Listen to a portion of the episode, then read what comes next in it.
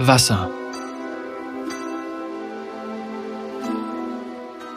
Sivirs Kehle fühlte sich an, als wäre sie mit Glassplittern gespickt. Die Haut ihrer Lippen war gesprungen und brannte. Vor ihren Augen verschwamm die Welt. Ich habe ihnen mehr als genug Zeit gegeben, weiterzuziehen. Sie beugte sich nach vorne und spähte um den Felsbrocken herum. Die Karawane hielt sich immer noch an der Quelle auf und machte keinerlei Anstalten weiterzureisen. Warum unbedingt Kataona? Unter den vielen, vielen Stämmen, die sie gerne tot sehen wollten, stachen die Kataona dank ihrer Hartnäckigkeit hervor. Sivir ließ ihren Blick ein weiteres Mal über die Stammesangehörigen schweifen, in der Hoffnung, Anzeichen dafür zu erkennen, dass die Karawane das alte Flussbett verlassen und ihre Reise fortsetzen würde. Sie bewegte ihre Schultern vor und zurück in einem Versuch zu beurteilen, ob sie sich mit einem halben Dutzend Männer anlegen konnte.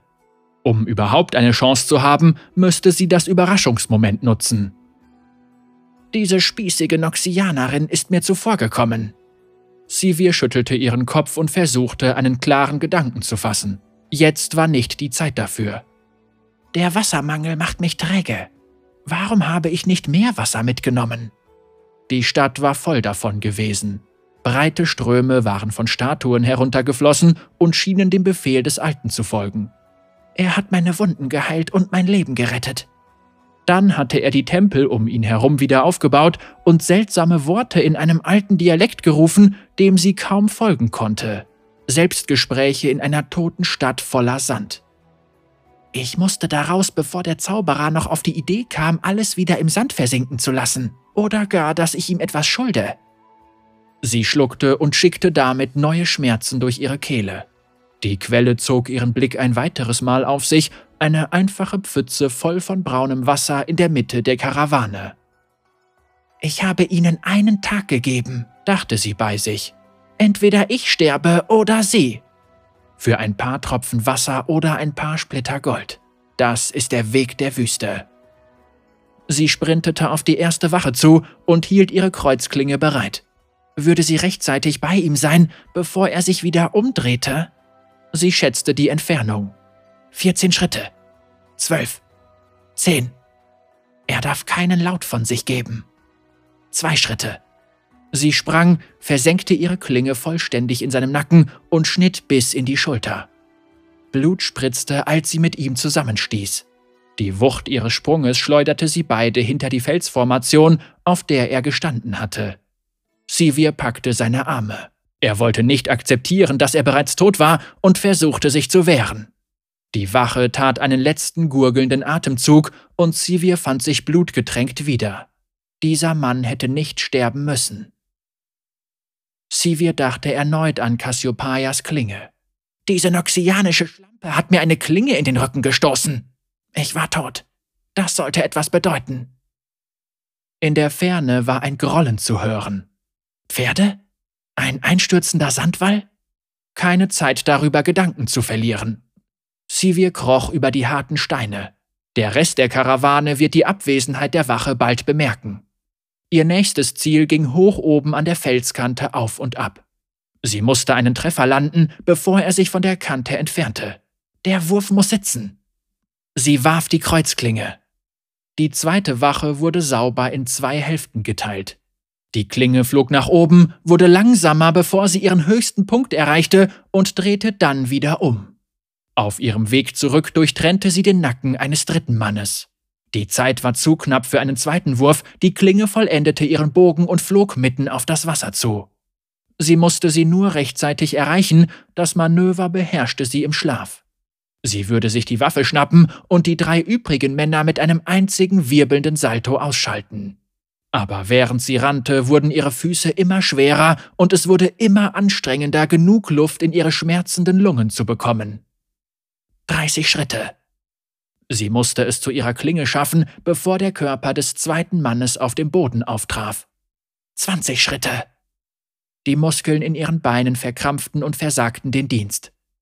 15 Schritte. Sie strauchelte und rutschte. Nein, noch nicht. Der Körper der zweiten Wache vollzog seinen Fall eher, als sie erwartet hatte, und kollidierte mit dem Fels. Das Geräusch konnte man nicht überhören. Ein Fehler war genug. Die Kataona waren ein Wüstenvolk. Die übrigen Wachen hatten ihre Waffen gezogen, bevor sie einen weiteren Schritt tun konnte. Ihre Kreuzklinge landete im Wasser zwischen den Männern und ihr. Fünf Schritte von ihnen entfernt, zehn Schritte von ihr. Machbar. Alle ihre Reflexe zwangen sie nach vorne, stattdessen kam sie rutschend zum Stehen und kippte fast vornüber. Nicht genug Wasser dabei. Zu viel Zeit gelassen für den Angriff. Entfernung falsch eingeschätzt. Ich mache solche Fehler nicht. Warum? Ein anderer Teil von Sivirs Geist antwortete. Sie dachte an den Augenblick zurück, nachdem Cassiopeias Dolch ihren Rücken durchstoßen hatte. Sie spürte nicht die Klinge selbst. Stattdessen fühlte sie ein plötzliches, unerwartetes Gewicht, das ihr den Atem raubte und ihre Lunge zu zerquetschen schien. Ich habe drei eurer Männer getötet, bevor ihr mich gehört habt, hustete Sivir. Du hast keine Waffe, sagte der größte der Kataona. Nur weil ich kein Blut im Wasser haben will, log sie. Die drei übrigen Männer tauschten Blicke aus. Sie haben mich erkannt. Vor einem Jahr habe ich euren Anführer und zwei Dutzend eurer besten Männer für einen mickrigen Beutel Gold getötet. Ein billiger Preis für ihre Leben. Sie schaute den drei Männern direkt in die Augen. Sie bewegten sich vom Wasser weg und versuchten sie zu flankieren. Das Gold, das ich für den Mord an eurem Anführer und Freunden verdient habe? fragte sie. Das habe ich an einem einzigen Abend beim Glücksspiel verloren. Wir werden sie rächen und du wirst für diese Beleidigung bezahlen, antwortete der Große. Ich hätte sie nicht töten sollen, gab sie zurück. Nicht für so wenig Gold. Zwingt mich nicht, euch für ein paar Tropfen Wasser zu töten. Der Anführer der Kataona spielte nervös an seiner Waffe herum. Ich schaffe es sicher zu meiner Klinge, bevor ihr euch auch nur rühren könnt, erklärte Sivir. Und wenn ich mir meine Klinge schnappe, dann werdet ihr sterben. Sie deutete auf das faulige, braune Wasser. Eure Leben sind mehr wert als das da. Dann werden wir in Ehre sterben, entschied der Große, doch seine Mitstreiter schienen nicht ganz so überzeugt. Habe ich eine Waffe gebraucht, um die zwanzig Männer zu töten, die du rächen willst? warnte Sivir. Ihr seid zu wenige. Die drei Männer zögerten. Sie kannten Sivirs Ruf. Seine zwei Kollegen zogen den Großen davon und gingen zu ihren Reittieren zurück. Sivir trat näher an das Wasser heran. Wir werden mit unserem Stamm zurückkehren und Rache nehmen. Das haben schon viele versucht, sagte sie nur. Bisher hat es keiner geschafft. Nach Erleichterung lechzend rollte Sivir die geschwollene Zunge gegen ihren Gaumen. Jede Faser ihres Seins wollte sich hinknien und das Wasser trinken. Ich muss warten, bis sie hinter der Düne verschwunden sind. Als die Männer in ihre Sättel stiegen und davonritten, ertönte das seltsame Grollen ein weiteres Mal. Es war laut und wurde immer lauter. Das sind keine Pferde oder Wanderdünen.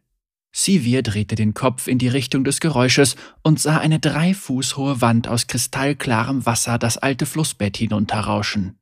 Das Wasser aus der Stadt. Augenblicke bevor das Wasser Sivir traf, konnte sie die kühle, feuchte Luft spüren, die die Flut vor sich hertrug. Es traf sie wie ein unerwarteter Kuss. Die erste Welle riss sie beinahe von den Füßen. Anfangs durchfuhr sie stechende Kälte, doch als das Wasser ihre Beine und Taille umspielte, kühlte es sie angenehm ab. Sivir lag im Wasser und ließ sich umspülen. Sie konnte fühlen, wie der schmerzverkrustete Schmutz der Wüste davongewaschen wurde und ihr Haar schwerelos und frei um ihren Kopf herumtrieb. Ich war tot. Ich muss dem eine Bedeutung geben.